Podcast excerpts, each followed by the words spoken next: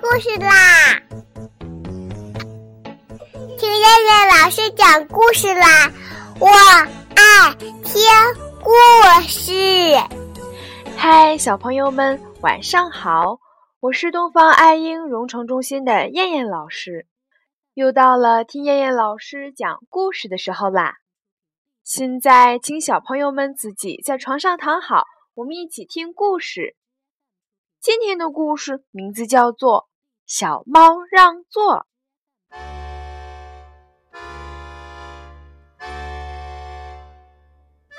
一个星期天的早晨，万里无云的天空中飘着几朵白云，温暖的阳光普照着大地。小猫花花准备乘车去山的那边探望生病的奶奶。等了好久，公共汽车终于来了。花花上了车，往车厢里一看，哎呀，只剩一个座位了。花花很快地坐到了座位上，他想：“我真幸运呀！”嘟，汽车开动了，谁给兔奶奶让个座呀？售票员山羊阿姨对车厢里的人说道。喧闹的车厢顿时安静了下来。就连一根针掉在地上的声音都能听见，没有人给老奶奶让座，汽车继续行驶。不知什么时候，原本亮亮的天空突然变暗了，下起了毛毛细雨，慢慢的变成了大雨，最后变成了暴雨。吱，司机忽然来了一个急刹车，兔奶奶没站稳，打了一个趔趄。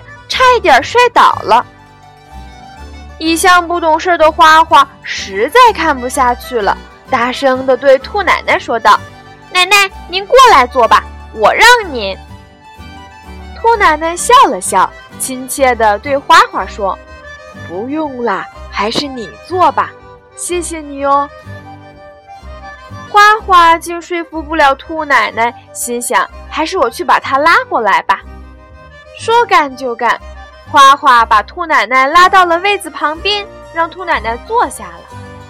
兔奶奶感激地对花花说道：“真是太谢谢你了，孩子。”花花不好意思地说道：“不客气，尊老爱幼是应该的。”兔奶奶听了，笑着把花花拉到了身边，说道：“让我们一起坐吧。”花花轻轻地点了点头，其他的乘客听了他们的对话，有的不好意思了，脸都红了；有的看向了窗外，不知在想些什么。兔奶奶和花花一路上聊得非常尽兴，不知不觉山的那边到了。下了车，花花和兔奶奶说了声再见，花花就往奶奶家跑去。到了奶奶家，花花把车上发生的事告诉了奶奶。奶奶直夸花花真棒，花花高兴的笑了。